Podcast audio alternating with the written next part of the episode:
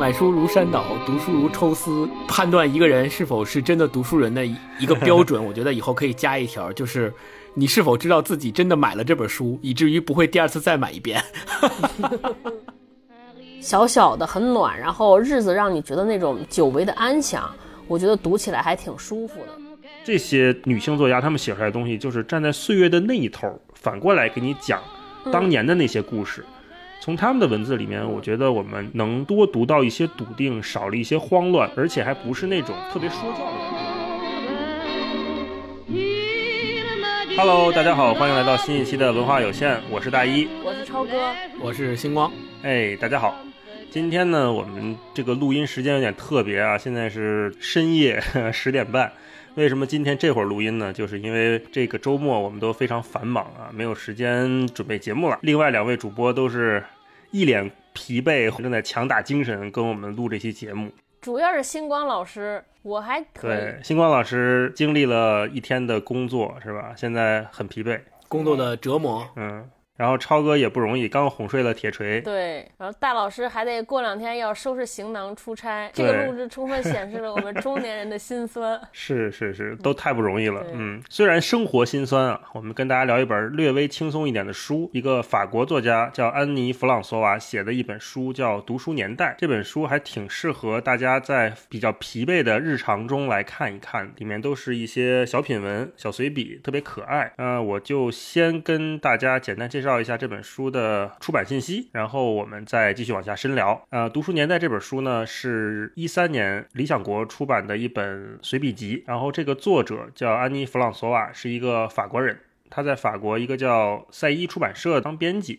这个出版社其实，在法国还是蛮有名的。它在法国七十多年来，一直都是一个独立出版界的标志典范。现在也是法国的第三大出版集团。而这个安妮·弗朗索瓦这位老奶奶呢，她也是一个非常爱书，然后喜欢读书的人。我特别喜欢她书封上面的一个介绍啊，就是说这个老奶奶她是来自一个儿童以读书作为主要娱乐的时代，阅读对她来说是最无害的游戏，而她也始终保持着业余爱好者的精神。对书的热爱如孩童喜欢糖果般纯真自然。然后我看了这本书，其实就觉得特别符合他说这个儿童读书娱乐这几个关键词。咱们也分享分享大家在读这本书时候的宏观的感觉。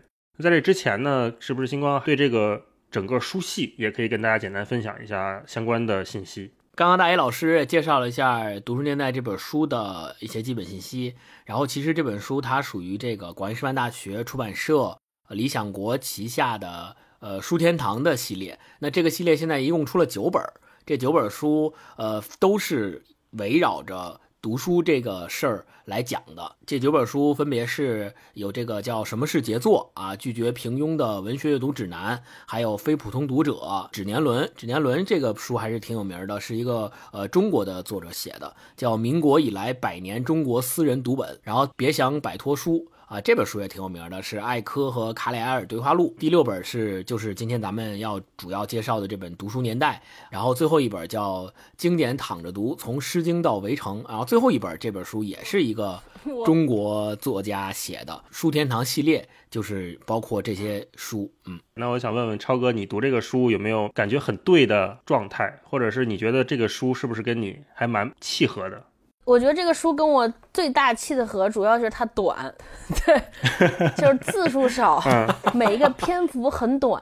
我觉得他写的东西就特别呃可爱，但是他和我们之前介绍过两本。尤其是那个书店日记相比，它又没有那么毒舌。相较而言，我觉得读起来还挺可挺好玩的。是的。但是阅读的过程中，我也遭受到了无比大的碾压。怎么讲？就这里边书里边 Q 到的书名，应该百分之九十我都没看过。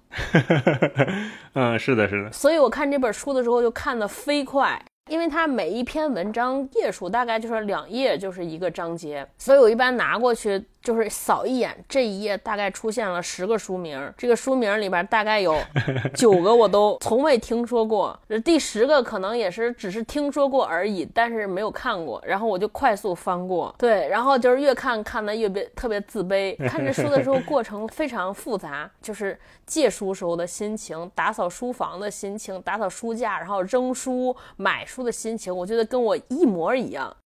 但是他举例子来说，Q 的每一本书几乎我都没读过，所以你的心情就会异常复杂。看的时候，就是首先你会觉得很自豪，说你看我的感受和这些读过这么多书的人是一样的。然后，但是又觉得说，我靠，人家看过这么多书才这样，我这种跟他相比 几乎就是没读过书的人也这样，你就觉得是不是不太配，就很慌张，对吧？所以心情还挺复杂的。但是他总体来说，我觉得写的特别好。我不知道你们俩读的感觉，就是他内心的一些有趣的纠结。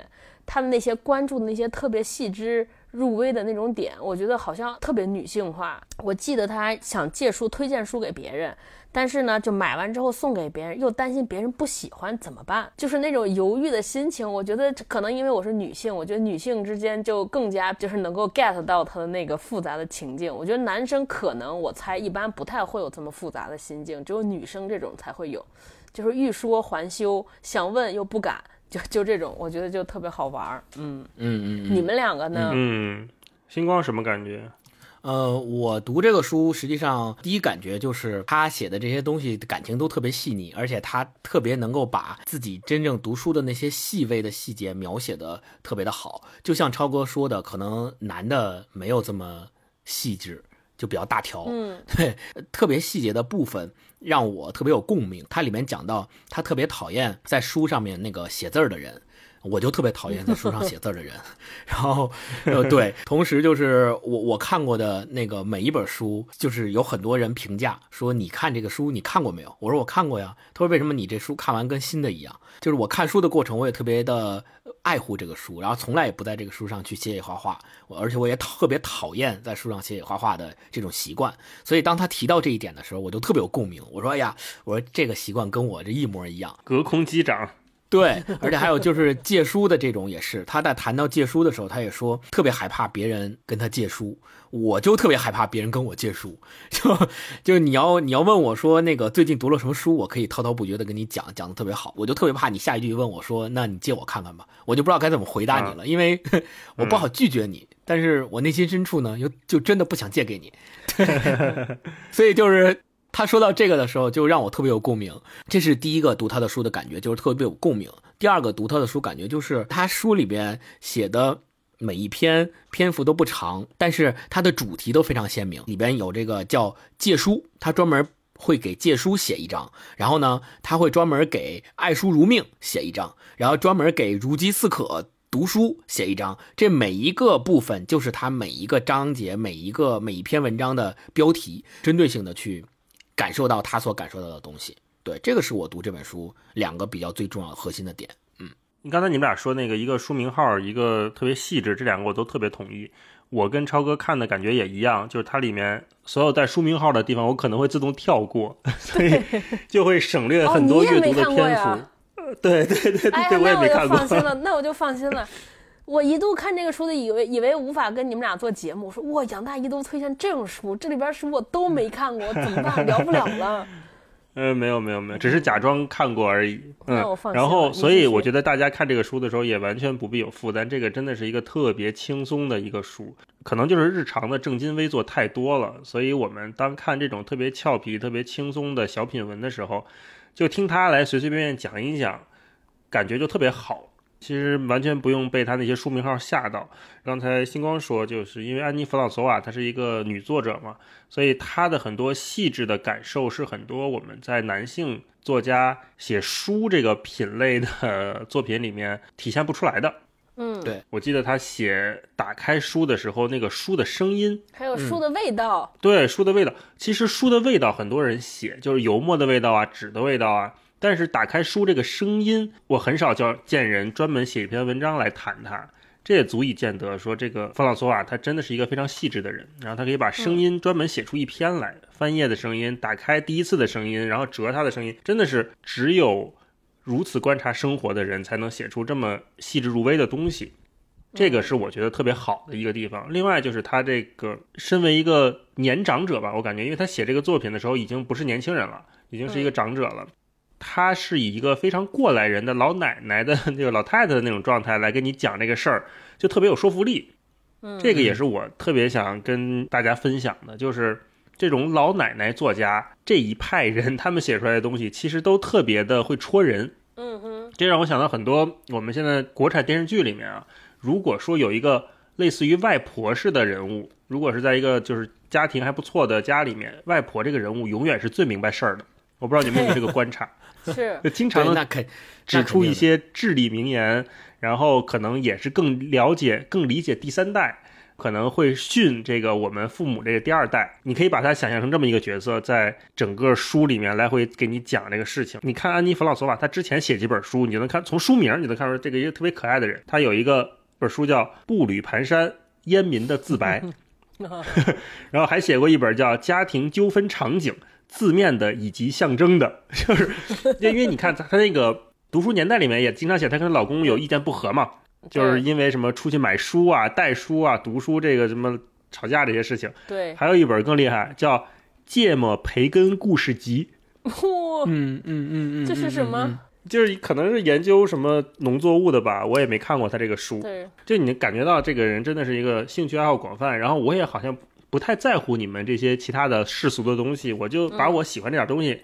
讲出来就好了啊。嗯然后这本书还有一个特别有意思的个人的事件，我特别想跟大家分享，就是这本书现在叫《读书年代》嘛，嗯，但是在二零零一年的时候出过一版，那会儿还没有理想国，应该是在广师大出的，叫《闲话读书》，是第一版。啊不行，一听这个名字就不想读。对这个，我之前在我们家就是看我爸的书，我就有一天看到了一个叫安妮·弗朗索瓦的人，还写了《闲话读书》这本书。我看到这本书的时候，已经买了新版了。我说：“哎，这个作者怎么写过两本书？”我就把我爸的那本《闲话读书》拿下来了，拿下来一看，说：“哎，是一本书。啊闲话读书听着就像是中老年人读，你有没有觉得”？对，没错，什么情耕雨读，就这种。对 对对，我就说：“哎，这好像我爸这个十几年前买过这本书，然后我十几年后同样还买了这本书，好像也特别喜欢。”嗯就感觉形成了一个时空上的对话。嗯，下面再具体讲一讲，就这本书里面哪一篇让你们感受很深，或者是印象特别深刻的？星光，呃，我印象特别深刻的，其实呃不止两篇了，但是如果挑的话，最集中的就集中在借书那一篇和他讲说书店是个危险的地方，这个这两篇对我印这个印象特别深刻。他首先说借书这篇，刚刚其实也提到了，他描写的特别的细致入微，体现在哪儿呢？他借书这一篇里，他写说，在我看来。图书馆里的书就像是明目张胆的勾引嫖客的妓女，对，读者则是偏执狂，在分门别类的书架上慢条斯理的精挑细选，有种在法官眼皮底下招妓的痛快感觉。可怜的图书管理员省略号，就是让你感觉到说他会把借书在图书，尤其是在图书馆借书的这个过程，通过这样的比喻呈现在你眼前，就像你看一个人正在图书馆里去挑他想要去借的书的这么一个场景，就特别的直观，特别的形象。说实话，我不是一个特别喜欢去图书馆借书的人，即使我们那个初高中的时候，学校里也有图书馆，并且我印象特别深刻的是，第一天开学就带我们所有的人去图书馆，教我们怎么在学校的图书馆里去借书。对，这是印象比较深刻。啊还有另外一个就是说，书店是个危险的地方，这个也是勾起了我的回忆。你等一下，你等一下，我我想先听听超哥的啊。超哥，你在读这个书的时候，有哪一篇让你特别有共鸣吗？一个是书腰的意义。啊，呃，这本书特别容易和我们之前聊过那个唐诺老师写的那本书对比起来读。唐诺老师那个用我们现代人的话，你就觉得是一个特别直男的讲读书的思维，哦对是不是？就是他讲的都是这些特别宏观、特别深奥，就是宏大的命题。这个作者呢，你就看就是一个特别像是一个生活中的家庭妇女。如果你不看他的阅读量之后，他就碎碎叨叨，然后想在哪说到哪。碎嘴子，北京话讲叫碎嘴子。对对，嘴特别碎，碎嘴子。嗯，自己看会觉得无意识，就是他毫无逻辑可言，就是想到哪儿写到哪儿，看到哪儿想到哪儿。这个老奶奶，你就想她写的时候，几乎就是就跟日记一样，想到哪儿说到哪儿，就是这样。写这个书腰就是这样的，我都怀疑她可能是拿本书，就看着书架说：“我今天写点什么？哦，我得写写。”就可能她今天看书的时候被这个书腰惹了，说我要写一下书腰。对，写的特别细致。我给大家念一段，他说：“书腰就在那儿。”不合时宜，却又一意孤行。拆掉一个讨厌的护封有多容易，丢弃一条长长的书腰就有多容易。我想把书腰插进书里，却怎么也折不好。对折放，它会冒冒失失探出头来，朝我吐着血红的舌头；按原来的折缝叠，明显不对称，没错看着都难受。还是个强迫症，哇，真太对了，太对了。我觉得可能巴黎的书做的比我们好吧。就我觉得现在对我最大的困扰，就是买一本书回来，它的书封就是那个外边那个书皮儿和那个腰封，腰封基本上就是广告条，大多数都做的特别丑。它又是你经常在书店里边买书百分之九十的理由，都会因为它买。因为他说哇，这个人推荐梁文道利剑，对，然后买回来看，首先那个封皮儿老掉，你就想把它折下来，但是你说扔了吧，又觉得可惜。腰封更是，腰封我就从来不知道带哪儿。我也是一个看书不折页的人，我就有时候会买书签儿，但是书签儿老丢，我就会把那个腰封拿起来当我的书签儿。腰封拿出来当书签儿的时候，就会出现他说这个事，你不知道他怎么折，因为腰封是好几折。你对着折吧，你老折不住它。嗯，你按照它给你掖好的印儿折它呢，它老长出来，没错，你就无法让书平整的合住。哎呀，就特别气，扔也扔不了，弄也弄不好。哎呀，气的你是不行不行的。但是看到这个就觉得这个人写的太好了，是的，就是大老师说的，想跟他隔空击掌。嗯，对，这个是我是特别有共鸣的。然后还有一个是后边的一个叫作家不应该出现在演播室里。我不知道你们俩有没有印象，他他其实有一个观点，就是说我们经常有时候为了推书或者有一些电视节目，会把这些作家请到这儿来，请到节目现场。他说，之所以这个作家要书写，肯定就是因为他口头表达表达不了自己内心充沛的情感，对对对，然后你非要让他去现场用口头表达。然后你就会发现作家的各种木讷、贫乏，各种，然后整个人就在你心中失去了一切光环。你本来还想挺想买他这个书，或者你之前如饥似渴的读过他好多书，您进去之后就彻底祛魅，说我这谁？我就是看他的书吗？对，比如说他是一个写的特别好爱情小说的人，进去之后你就发现是一个武大就特别糙的糙老爷们儿，你就看他描写的那种，就是那个梦就破碎了。我就觉得他这个就特别好。这一章节最后有一句话，我觉得大家都应该默默一笑。他还写了评论家，他说，在评论家的鼓吹怂恿之下，我买回了几吨重的书。买的越多，对他们的装腔作势就越恼火。这个他们就是指评论家。这些书总让我想起他们的虚伪矫情、故作亲密，想起他们不合时宜的倾诉和叫人厌烦的劝诱。他们泄露故事情节。揭露作者隐私，让我们知道的太多太早。他那个年代叫书评论家，对吧？在我们这个年代，就是有多少妖风以及各种快速读书的节目，推荐知识的节目，对吧？有多少人被这些节目劝了买了多少书，结果买回去根本封皮都不打开。哎，之前我有一个好朋友给我讲过一个故事。他说，经常就买回家之后，发现说，哎，这个书我以前买过呀。听某一个专栏的时候，发现有一个老师推荐过，立刻就买。买完之后也不看，然后在另一个节目的时候，有一个老师 Q 起了这本书，赶紧去买。买回来之后，哎，不是这有吗？对，我们有多少书都是被这些人安利的，但是从来没有看过。听到这儿之后，就觉得特别扎心。买书如山倒，读书如抽丝。判断一个人是否是真的读书人的一个标准，我觉得以后可以加一条，就是你是否知道自己真的买了这本书，以至于不会第二次再买一遍。对，嗯，对，买了就等于看了。很多，嗯，就是影评号都特别像，就是评书的、评电影都会经常出现一个局面，就是他讲的时候，你觉得哇特别好，我我就被他讲的这段这个细节打动了。结果买回来一看，全书或者整个影片就他讲的这节是好的。哦，有可能，有可能，有可能，就是他已经把最精髓的讲完了，你会发现特别生气。大老师呢？接着超哥这个，我分享分享我对这本书印象比较深刻的一篇啊，他有一篇讲书里塞满记忆的标签那一篇，我个人还挺喜欢的。嗯它里面有一段写的挺好的，他说他跟星光一样啊，拒绝在书上写字的人。他说我不愿在书上留下任何字迹。他们不知羞耻的出卖主人，玷污他的满腔热忱，暴露他的阅读习惯。相反，我喜欢那些乍一看令人错愕不解的发现，譬如墨汁般乌黑的一圈咖啡字，让书页变得透明的油渍，叭叭叭叭等等等等。然后最后他说，虽然厌恶书签儿，我的书里却塞满了各种琐碎玩意儿，比如旧时的信笺、购物清单，他们总是刺激透露一些。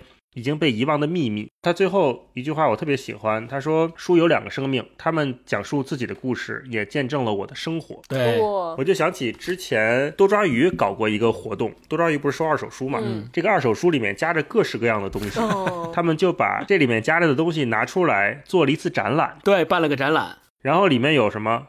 有信，有小票，有卡，还有现金，现金有的还不少。对对对，但是你们猜猜，这里面最多的一种被夹着的东西是什么？呃，不知道，妖风不是腰封，是啥？不在我刚才说的这几个里面，但是我们每个人都会用到。钥匙不能吧？不是，是飞机的登机牌儿。哦，还真是。适合嗯适合当书签儿，嗯，然后特别巧的是，我今天翻这本书，然后我突然发现里面夹着我跟霹雳飞回广州的机票。之前的那个登机牌，我确实是加到这本书里面了，我觉得特别有意思。因为它是跟场景有关的。嗯通常读书的话，就是在高铁上或者是在飞机上，然后准备在路上读。在这种场景下，肯定是登机牌就随便就加书里了，或者是高铁票就加书里了。没错儿，没错对，嗯，哎，你们夹过现金吗？我没夹过，我没现金，所以我夹不了现金。我可能早年间夹过什么十块、二十块的吧，后来就没有了。哦、读到这儿，我突然就会心一笑。让星光说说你跟书店的故事吧。大一老师说那个那一篇对我的那个印象其实也很深，就是上上周我整理书柜的时候，自己不想保存的珍藏的书，我会卖给多抓鱼，然后在卖之前，我会把书整个从头到尾翻一遍，然后看看里面有什么东西，就发现很多本书里面翻出来我之前很多年前用过的书签儿，依然夹在那个书里边，然后我都已经忘记了这个书签儿的存在。直到翻那本书的时候，才发现哇，这个书签原来在这本书里夹着，竟然还有，如获至宝，赶紧把这书签从那书里拿出来，然后保存起来，再用在新书上。可能过多少年以后才能再发现。对我觉得这个感觉特别好。书店是个危险的地方，对我的印象为什么深刻？是我自己 对这个标题特别的感同身受。就是我也认为书店是个危险的地方，尤其是对我而言是个真的危险的地方。危为这个危险分两个层面说，第一个层面就是只要我进去。我不买两本书出来，我就觉得浑身不舒服，所以很危险。嗯，第二个危险的地方是说，只要我进去，我不待上两个小时，我都不会出来。所以一个是费钱，一个是费时间，特别危险。所以后来我的规避方法就是尽量不去书店，直到就是后来网络的卖书，京东啊、当当啊，包括这个多抓鱼啊，可以买书了之后，演化出了一种对待书店的生存策略，就是我去书店的目的不是为了买，是为了看。然后我看哪本书觉得要买，我回来再在京东上下单。这个可能也是现在实体书店越来越支撑不下去，就是因为有我这种人的出现。确实是，我要爆一个料，嗯，这本书里面也提到了，里面有一句话叫说，呃，年轻时手脚灵活，偷书就当是活动活动。就是我在特别年轻的时候干过这件事儿，就是我今天爆个料，对，哦。孔乙己说偷书不算偷，所以我今天勇敢的爆料是，我之前在就是我们家旁边有一个新华书店，然后我就特别喜欢其中一本书，还挺贵的，然后我当时没什么零花钱，我特别想要那本书，然后就连续三天，每天放哎学呦。都会去看，但是呢就买不起，然 后直到第四天。然后我决定要铤而走险，因为前三天我都已经侦查好哪有摄像头哪儿没有，然后我就呵，对干了一件现在提起来就不提倡大家去干的事情，对，就不细说了啊，嗯。嗯爆了个料，就不说是哪家新华书店了。哎 对，我怕人找我来，所以书店对我来讲才是个危险的地方，危险到诱发犯罪，对都让我去铤而走险了，你想想，我还突然想起来一个特别有共鸣的，因为刚才星光老师说他整理书架，我就觉得看这里边对我第一个引起共鸣的点，其实是说他要卖书的时候，就扔书的时候，他那个标题也逗。就是扔掉一本等于留下两本，书架实在乱的不行不行，说不行了，就是已经塞的到处都是，说不行，我必须得扔一堆书了，然后就拿下来。当时往嗯第一初筛的时候，就特别破釜沉舟，哎，这个不要，这肯定不看，这什么，哎，这不好不好，都扔都扔，扔出来，再整理好，再往出搬的时候，就是摸索这些书的时候，就开始，哎，这个可能我还会看啊，就不舍得。对对对，我说这些英语对吧？就当时上学的时候买过一堆什么红宝书，就是新东方出的。我说这应该不用了吧？四级词汇、六级词汇。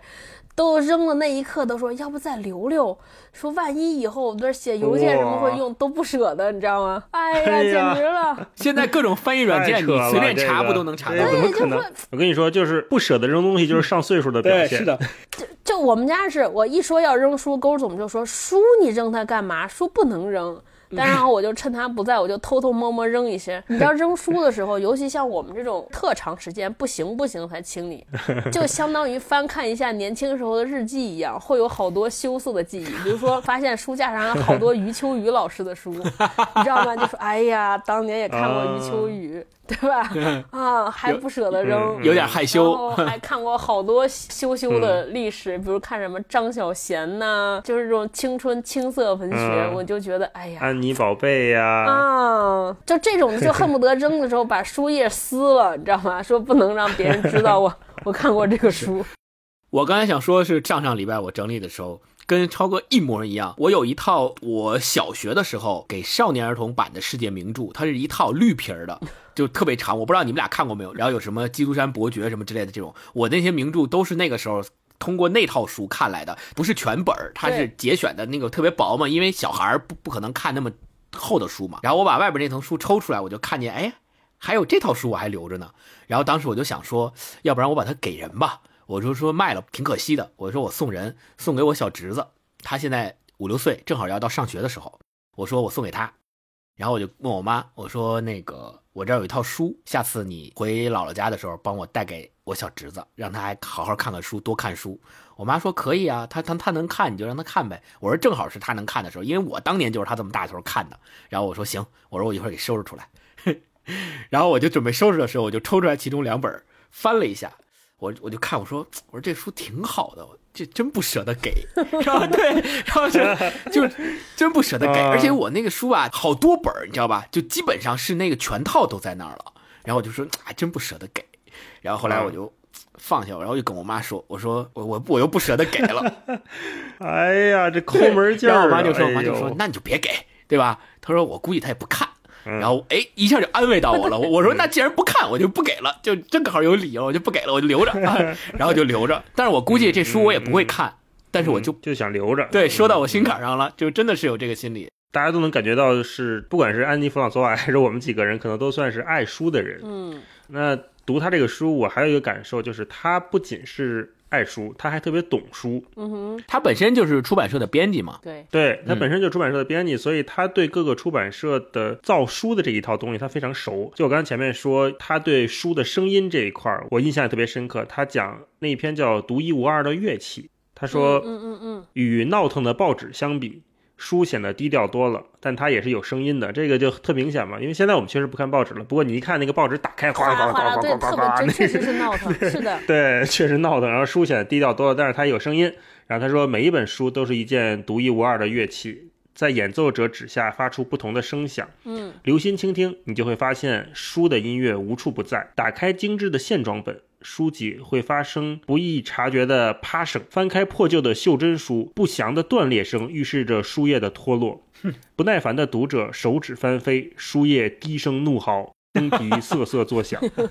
但最美妙的。还是裁开连在一起的书页，嗯，就他那个时代还是有裁书的工序的嘛，裁书其实是阅读的一部分，并不是说它印糙了。就现在我们有的时候做书的营销，还会专门印一些毛边版或者是没有裁的那种版本，寄给一些亲朋好友，就特别显示出不是未完成，而是说真的是一种尊贵和专享的感觉。啊。这个是的，是的，是的，这个就让我想起来之前听六哥他们说，就是读库，读库它嗯。不光是。出版内容其实他对他书的样态也是有非常强的把控的。嗯嗯，把控到什么程度？读库是自己囤自己的纸的，是的，是的，就他们会在市场好的时候，或者是价格合适的时候，会自己囤一批纸放在自己的仓库里，回头印书的时候我专门用我这一批纸。所以有的时候市面上出版人就会看到说，哎，怎么读库突然能用到这个纸？可是这个纸我们现在谁市面上都买不到，比如有些什么瑞典轻型纸啊那种，然后就发现哦，是六哥好几年前囤的。嗯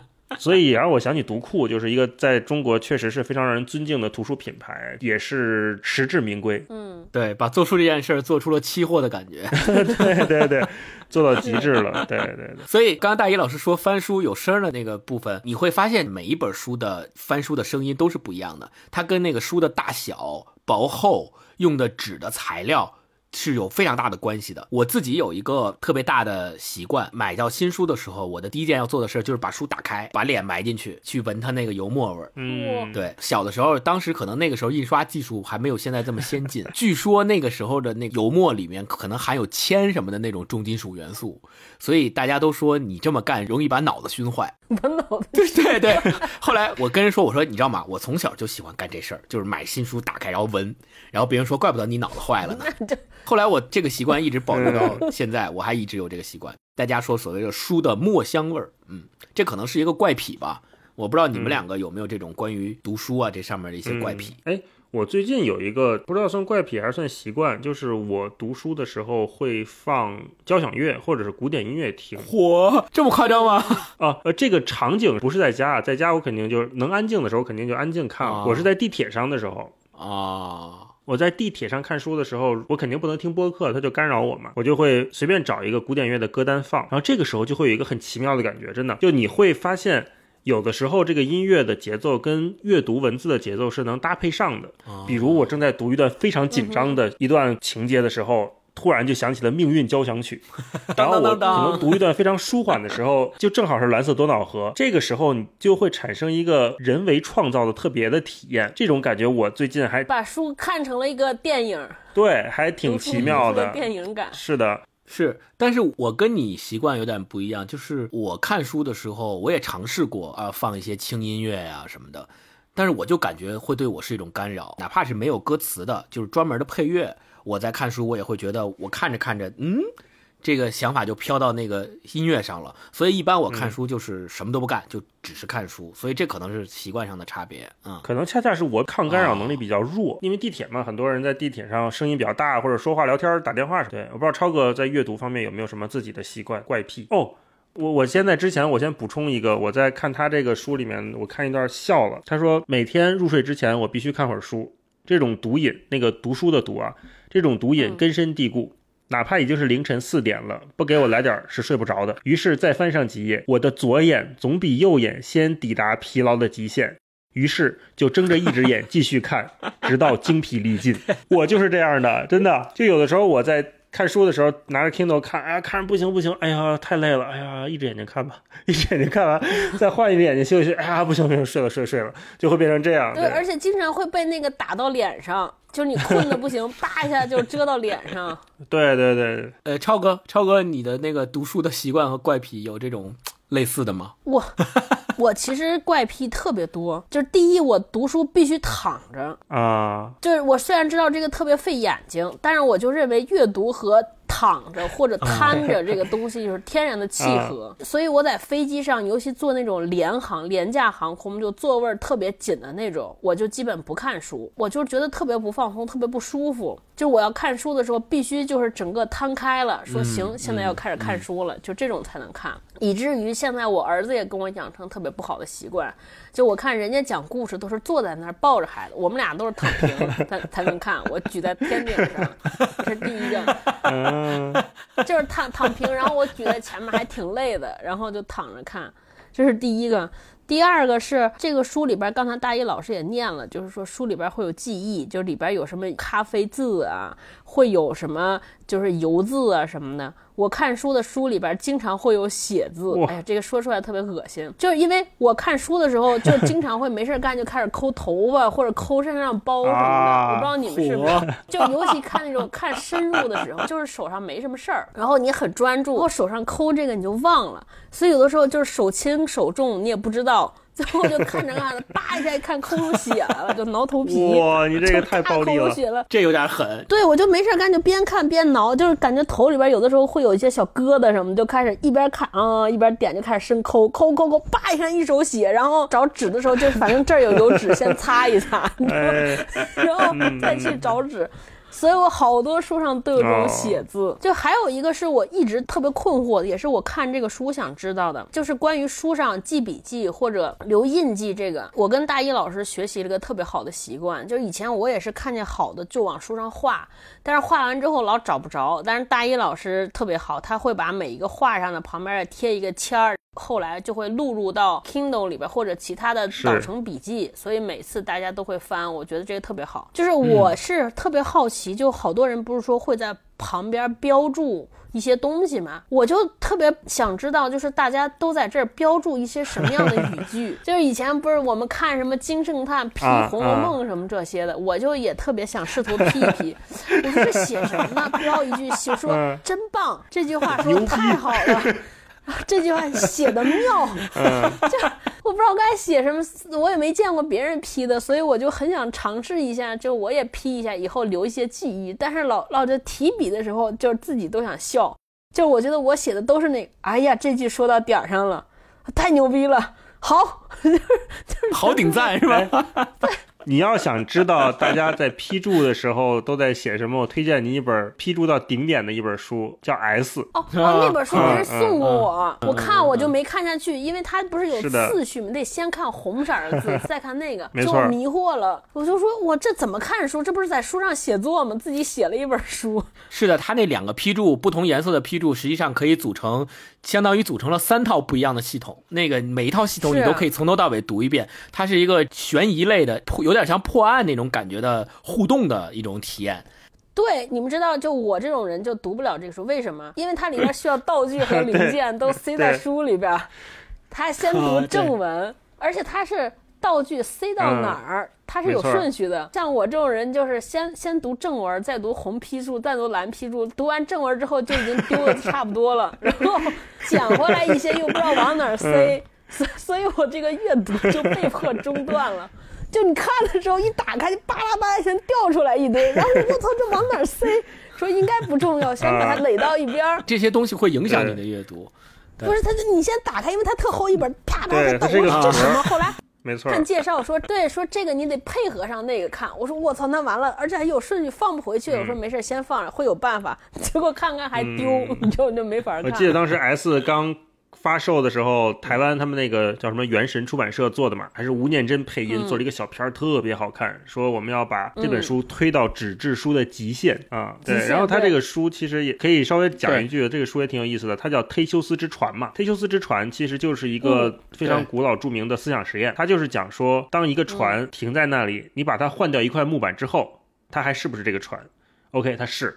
对，如果经过几百年之后，这个船身上的每一个零件都被换掉了一轮之后，它还是不是？原来那艘船，就是他是在讲这么一个思想实验，就在哲学里面，大家会去讨论。然后其实这本书也是这样的，就你别看这本书，它本身有一个印刷出来的一个故事，一个什么海盗什么一个故事，那再加上这两个男主角和女主角对话之后，它又组成了一本书。那它还是不是这本书？因为它是一个在反复的一个忒修斯的这种思想实验里面在循环的这么一种状态，所以它叫这个名字也特别有意思。这本书推荐大家买，因为我自己是。同时买了它的英文版、简体版和繁体版各一各一套，看了吗？啊，收藏用。对，繁体版好像咱俩在香港买的。是的，是的，繁体版是在香港买的。推荐一个特别好的东西，就是专门有一个有一种书签儿它本身就是一个箭头的样子，夹在书的那个每每一页，你可以夹在那儿，然后还可以指示你读到哪一行特别好，然后可以这么夹，就它对书没有破坏，但是本身是书签儿然后叫 Book Dots，这个是这个牌子的名字，Dots 就是飞镖嘛。对对对，跟飞镖一样，是的，是的，抓是的。扎到上面。我们可以写在那个 show notes 里，如果大家感兴趣，可以去看，在网上可以买到。嗯，紧跟超哥刚才说做读书笔记那个事情，我跟大家分享一个，就我每次确实是，如果能看电子版，我肯定看电子版，就读 Kindle，然后把那个笔记导出来，然后放在便签里面做备用，也是办工作的一个习惯。因为我发现有的时候我们要写一些文案，或者是去想一些 slogan 的时候，去参考嘛，比如说这个博尔赫斯说过什么，唐诺说过什么，梁文道说过什么。因为我那个笔记现在上次我算了算，得有二十万字，就光读书笔记摘抄，然后就会在里面，比如搜时间，就会出现若干金句。你搜故事，然后出若干金句，再从那里面再摘。如果你是一个做文案或者是就是文字创作相关的。有这种需要，其实也可以自己形成一套积累，因为你把这些金句摘下来的时候，本身就是你认为非常精彩的嘛。那你再去从里面，不管没事看一看也好，或者去搜索也好，我觉得都还蛮好用的。对，嗯，这是哎，大老师，我来这追问一下你一个细节的方法，比如说你是以什么维度来做书摘呢？比如说今天这本书叫《读书时代》，如果要给这个书做一个笔记，你会怎么做呢？大概就一个标准，就是他这段写的我觉得特别好，就写特别对，要么是比喻特别巧妙，要么他洞察特别巧妙，要么就是这句话节奏感写的特别好，我就会给它摘下来。对，然后你摘下来的时候，往上进录入的时候，你给这些句子打的是什么标签呢？你比如说，你就会写一个书名，对吧？然后把这里边的内容摘下来，还是你会给他们分门别类？比如说这个叫细节描写，然后写一堆；这个叫情感抒，发。哦不会，不会，不会，不会。哦，不会，比如刚才我们念那那一小段儿摘下来，可能一百来字，然后我会把书名号、呃读书年代放进去，然后安妮弗朗索瓦放进去，就是这一小段就是一条笔记了。啊，然后可能这一本书里面有七八条、十几条这种小段，哦，未来就都会再查再用。这样，嗯，这个其实大一老师现在用的这套读书的方法，其实在十八世纪、十九世纪，他们那些大作家都是用这种方法的。他们当时是做那个实体的读书卡片，就是你像钱钟书他们，就是学者，他们都是会做图书卡片的。他们也是摘抄，但是呢，他们会在摘抄之后分门别类，像超哥说的，比如说这个是细节描写，然后那个是什么什么类别，他会把这些类别分门别类放到自己的那个书柜里，专门有做读书卡片的。所以他们可能读完一本书之后，这个书就可以扔掉了，但是这本书里面摘出来的这些实体读书卡片，日后就变成了跟随他们一辈子辗转。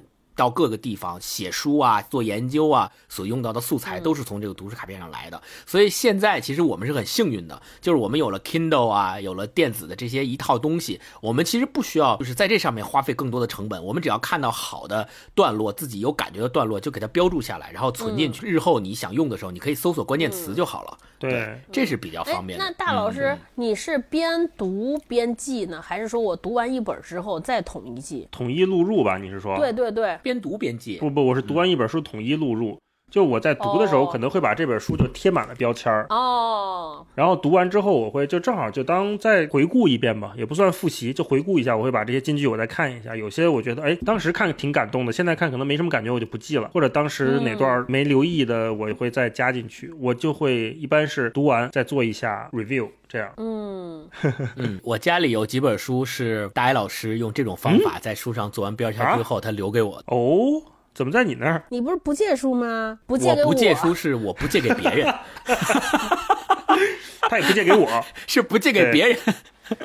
但是别人可以大一。老师做完标签那些书，对我来讲帮助就比单纯如果没有这些标签要大得多。因为他看完一遍之后，我如果不想完全从头到尾看这本书，我可以就着他的标签看，就是他标签，我发现哎在这儿做了，我直接翻到标签那页看他做的是哪个位置，然后我把标签那页的精华都读了。我觉得这个比听别人解读一本书要有效率的多。前提是这个人你还是得认可一点。哎呀，可惜了，你们俩是两个男的。哎，什么书在你那儿啊？我都不知道啊，什么书？那经济学那个那一套在我这儿，魔鬼经济学对。魔鬼经济学，对，哦哦，哎，说到这儿，我可以爆个料，就是因为我们给道长收拾书房嘛，其实我能看到他对书的处理，他对书其实还是会折角啊、画线啊，就会在铅笔在上面标一些方块儿什么的，但不会写评语。但是有一个问题是什么呢？因为每个人他的标记方式不一样，所以有的时候你不知道他标的这一段是金句，还是他觉得写的不好。然后有一次特别逗，我看《三体》他那一套在公司，上次我拿过来翻。我就发现，哎，他怎么把这一块还框了一下？他就是星光可能有印象，就是描写诚心的，就是一个特别圣母的一个女主角，嗯嗯类似于什么留下了蒙娜丽莎的微笑，他给画了一个框。我说嗯，这块写的也一般啊，怎么就把这块框出来了？然后后来我又去看他那个开卷八分钟，他就是拿着那套书去讲，在节目里面翻到这一段，说这段就是写的不好。就是说刘慈欣写女性方面刻画其实是不太行的。是的，比如你看他这块写诚心是巴拉巴拉这么写的，然后我就发现哦，还好没有当金句看。我会想是说，其实你像多抓鱼这个平台，他会收这些二手书。如果说有像道长这样的人，他把他自己读过的二手书卖到了这个平台上，那如果再下一个人，然后买到了道长以前读过的书，一打开，然后一看里面有他做过的一些批注啊，或者是什么标记，我觉得我靠，那简直就是如获至宝的一个惊喜，对，一个惊喜啊！哎，你们那个送权益可以送这个呀，会员权益，我觉得可以，我觉得可以，就是图书漂流，漂流一本道长标注过的书。今年四二三，我们做了这个盲盒，其实就是梁文道大概捐出来了二三十本书，都是他做过标记和看过的。然后什么杨照啊，什么李如一，什么焦元溥，他们都做了一些这种捐赠。然后我们就是送了一些抽奖什么的，效果还不错。就大家对这个其实还挺好奇的，会好奇他们标了哪些东西。哎，你我问一句，你们俩有没有那种习惯，就是比如说新买了一本书，然后会在扉页上记录一下，说这是某年某月某。某日在哪儿买的书，或者是某年某月某日谁送的书，你们俩会有这种习惯吗？我不会，我爸会啊。但是你就是，呃，我记着大一老师的星光老师不敢往下接了。我爸就是一九什么八七年于兰州，真的会写这种，或者是比如说自己刻一个章，然后会在扉页上把自己那个名字。刻一下，就是整个，比如说谁谁谁印，然后刻一下，证明是我的书那种。我我也没有这个习惯，但是我看好多人他都会写这个习惯。但是我有一个习惯，是我不会在自己的书上写。我，嗯，你这么讨厌？我会在送给别人的书上写。我会写说 某年某月某日，我为什么送你这本书？写一个寄语，然后底下落一块儿我，然后某年某月某日，可以吧？这还可以，不是太招人烦。啊，但是想想未来要卖这书的时候，把这页撕了呗。就想想可能挺讨厌的，就不好出手了。将来，我们刚才说了半天，这个这本书引发的大家的读书的习惯和怪癖，还都挺有意思的啊。我觉得我们接下来就最后吧，我们聊一聊关于书的书啊。推荐吧，也算是对读书年代这个特别可爱的老奶奶以外，我们之前也聊过唐诺老师的阅读的故事，是关于读书的书啊，然后也聊过肖恩白塞尔的书店日记，是关于书店的书。那我们这次把书作为一个更广泛一点的范围来聊的话，关于书的书，我们还有什么可以推荐的？星光可以先推荐推荐。嗯，关于书的书，我这边推荐的就是王强老师的书。哎，对对，咱俩一样了是吗？撞书了。对对，王强老师写过两本书，其实是就是关于书的书啊。王强就是那个特别有名的，跟俞敏洪一起在新东方三驾马车之一的那个王强老师。他特别早的时候写过一本书，叫《读书毁了我》。这本书的名字就叫《读书毁了我》。这书名也很惊悚啊。他这本书就讲的是他在多年的读书的历程中，关于读书这个世界的漫游的这个。历程，所谓的就是一个恋书狂，关于书世界的漫游奇遇记。你从这个书里边就可以非常明显的感受到，王强老师真的是一个恋书狂，真的是爱书如命这四个字放在他身上是非常合适的。然后另外一本也是王强老师写的关于书的书，这个书名字比较难记啊，叫《书渡牛津消夏记》。那个“渡”字就是流水不腐，护书不渡的那个“渡”，“渡”字的意思就是蛀虫的意思嘛。所以他那个书度的意思就是书虫，可以这么理解。书度牛津消夏记，书度这本书是讲的他三十多年里面怎么样去搜寻很多那种孤本真本是怎么样去找到哪儿去找到，然后收藏起来，然后为什么要找这个书？这个历程里面你就会发现说，王强他不仅是一个爱读书的人，而且他爱这个书本身，他爱到了一个境界，就他把书当成是一种跟古玩或者是金银财宝一样宝贵的东西。在我们看来，那不就是纸吗？然后是让印。印一下，大不了就是有的书年代久远一点，对吧？但在他看来不是，这个书就是像古董一样珍贵，那种真本孤本。他是专门藏书家，专门去收集和收藏这样的书的人。其实《读书毁了我》这本书也是本来我也想推荐的，它跟《读书年代》相比呢，就确实硬一些，讲什么大仲马呀，讲卡尔维诺啊这些。会根据书的内容来谈一些他对书的感受的，而不像安妮弗朗索瓦这本，它是更宏观一点，它是从书和个人的角度来谈，所以进入门槛稍微有一点点高。但是我觉得也不妨碍阅读，这两本书放在一起，你能完全能感受到就是直男和女性视角之间的差异差别，非常的不一样。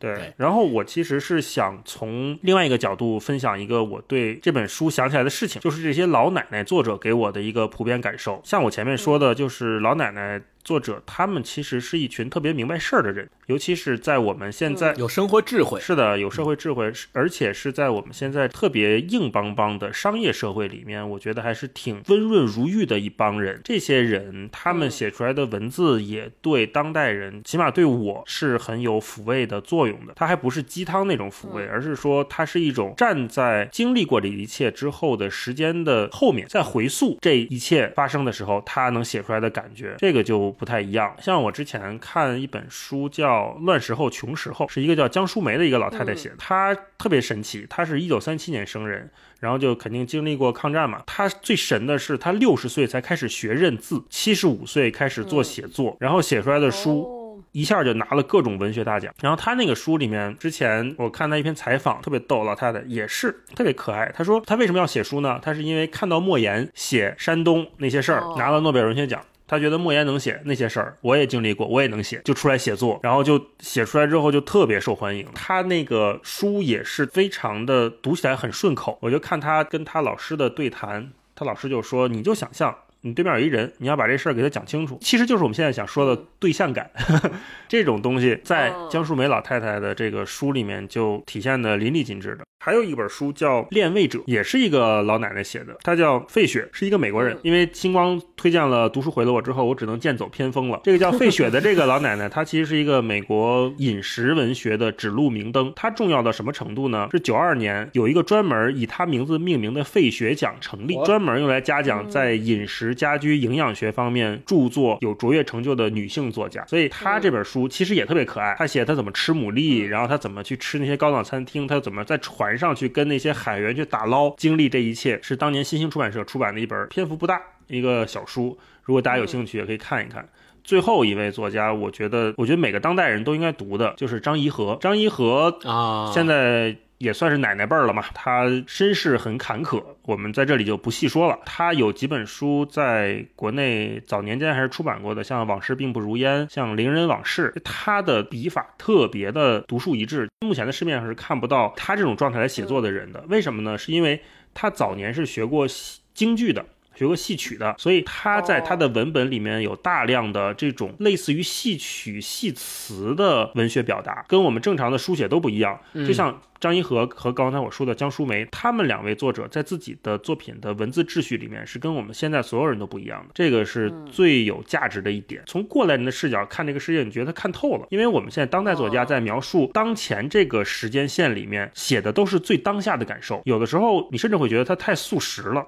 就比如说，你今年看到一个新闻或者什么现象，第二年就在一个四五十万字的小说里面又重新看到了。就比如说像《第七天》，不能否认它是可能是一个伟大的作品，但同时它也给了我们一种错觉，就是是不是有点太快了？老奶奶们这些女性作家，她们写出来的东西，就是站在岁月的那一头，反过来给你讲当年的那些故事。从他们的文字里面，我觉得我们能多读到一些笃定，少了一些慌乱，而且还不是那种特别说教的感觉。这是我觉得所有这些上岁数的女性作家，她们非常有价值和值得我们当代人去阅读的一个特别重要的一点。就这种耐心呢，不是表演出来的，而是就就像你家里的一个亲人，就是你不去找他，他也不着急找你。然后你要掀开门帘儿，你说：“哎，今儿咱聊一会儿吧。”他也会很乐意去跟你表达说：“哎。”那咱聊哪段呢？你想听哪段？我给你讲讲吧。大概就这种感觉，嗯嗯嗯，特别舒服。所以就刚才说这几本书，如果大家有兴趣的话，可以去找来看一看。最后一点就是，呃，戴老师说的，就假设如果我们每一个人都能够跟自己的爷爷奶奶、姥姥姥爷，对吧？有机会让他们把他们一生的故事讲述出来，留下一些东西的话，我觉得是都是特别特别。有价值的感受，就是用现在的话讲，就是特别治愈。嗯，而且很多人都在做口述历史嘛，或者是个人史。如果再有机会，再能跟长辈做交流的时候，把这些东西留一留，不管是对这个小家庭，还是对整个社会来说，我想都是非常有价值的事情。大概就是这样。嗯嗯嗯嗯。你们俩说的就是特别硬的那个书，我给这些，如果我们有女性朋友，我可以给大家推荐两本软的小说，其实是都是关于书店的。就一本叫《岛上书店》，我估计应该有不少人看过，是一个美国作家写的。他的主人公就是一个经营书店的一个中年男性，本来来说他的人生就是特别颓丧啊，然后这个书店也是与世隔绝，呃，他的妻子也刚刚离世，反正特别惨。但是就是在这种情况下，命运眷顾了这个书店，就是有一个有一天有人好像在书店，他的书店收到了一个包裹。然后这个包裹我就不展开说了，因为它是本小说的故事情节嘛。然后这个包裹牵动了他身边的人，发生了一些很温暖的故事。这个小说它不是一个很惊悚的小说，就甚至有些人会觉得它的情节有些平淡。但是我当时读完之后就觉得心里特别暖，因为它结局很好，很温暖，而且就是一个岛上书店嘛，它本身的那种特别小小的很暖，然后日子让你觉得那种久违的安详。我觉得读起来还挺舒服的。如果大家最近就生活工作压力比较大，节奏比较紧张，然后可以看看这个书，它很疗愈，也挺好读的。然后看完之后，就让你合上书，觉得说：“哎呀，人生真好，就会有一种幸福的感觉。”对对对。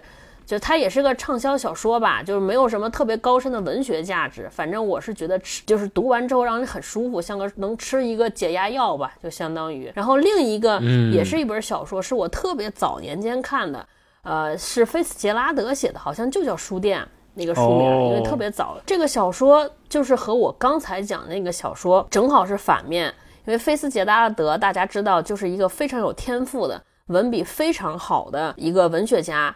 所以他写的东西就是有特别深的文学造诣，有隐射，文笔也非常好。但是这个书也是一个悲剧，就是他讲的也是一个开书店的人，这个书店老板的命运就和上一个老板截然不同。就我介绍的岛上书店的老板截然不同。就这个老板，呃，就是他为了寻找人生的意义，决定开一家书店。结果他开完书店之后，就发现了在这个镇上各个阶层的人对他的这个书店充满了敌意。乃至于看起来在他书店里边工作非常勤恳、非常认真的一个女性，也对书和文字就是有非常深的憎恨。那至于为什么是憎恨呢？就大家可以在书里边找到答案。我觉得这两本小说就可以对照的起来读，一个是非常的呃文字非常绝妙，然后有非常深刻的教育意义，但是看完之后让你觉得，哎呀，就是有些沉重。然后另一个呢，它就是一个通俗小说，读起来也没有什么离奇曲折的，但是读完之后让你觉得对生活稍微有一些希望。大家可以有兴趣的话去读一读，找来读一读，非常适合闲暇时间夜里读，嗯。躺平了，摊开了。